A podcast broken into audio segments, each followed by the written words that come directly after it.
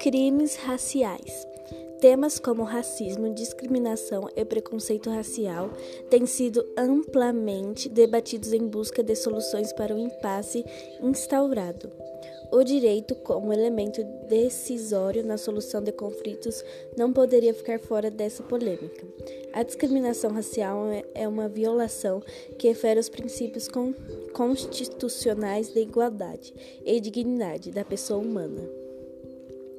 O descaso jamais pode existir por parte do Estado em implementar medidas que diminuam o impacto da manifestação de discriminação racial. Daí a necessidade de se estudar a formação das ideias de relações raciais no Brasil.